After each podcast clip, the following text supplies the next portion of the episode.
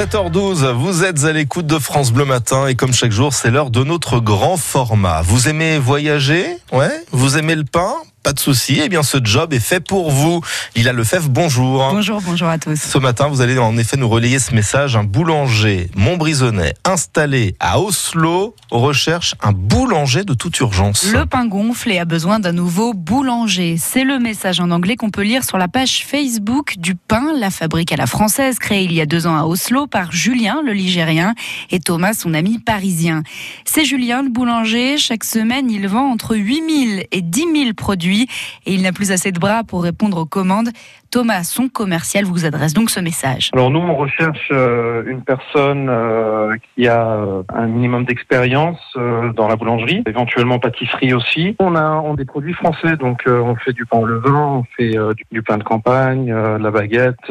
donc on est vraiment sur les produits, on est vraiment basé sur les produits français en fait. Hein. On recherche quelqu'un avec du savoir sur les produits français et qui aime voyager, qui aime découvrir de nouvelles choses et puis s'adapter un petit peu à la culture ici, qui est une culture assez spéciale, euh, la, culture scandinave. Hein. C'est assez différent de la France, mais c'est euh, fantastique au niveau du climat, au niveau de la manière de vivre. Et on essaie de rechercher un petit peu euh, des personnes qui veulent aussi apprendre en même temps, qui veulent aussi voyager et qui, qui sont intéressées de, pour rester pour rester un an, deux ans, plusieurs années. Si vous ne parlez pas encore norvégien, pas d'inquiétude, le pain fournit uniquement des restaurants d'Oslo. Vous n'aurez donc pas besoin de passer derrière la caisse.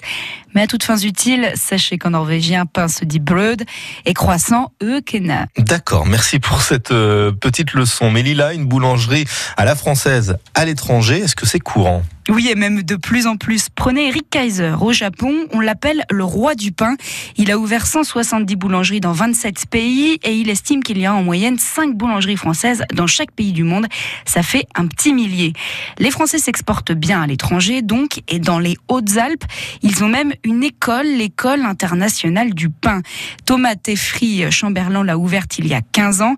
Mais attention, la concurrence est rude. Un de ses étudiants sur cinq est étranger, car pour lui, il ne suffit plus de faire des éclairs bleu, blanc, rouge pour réussir. C'est sûr que quelqu'un qui s'installe à l'étranger peut faire valoir son apprentissage français, euh, etc. Il ne faut pas non plus être sur un terrain conquis. Il ne faut pas se dire euh, on est français, donc ce qu'on fait est mieux, ou ce qu'on va vendre est mieux, ou la qualité de notre formation est mieux. Donc on peut pas dire que le pain français est le meilleur pain au monde? Moi, je ne dirais pas du tout, non. Je dirais qu'on a un savoir-faire qui est très spécifique sur, sur les pains levés.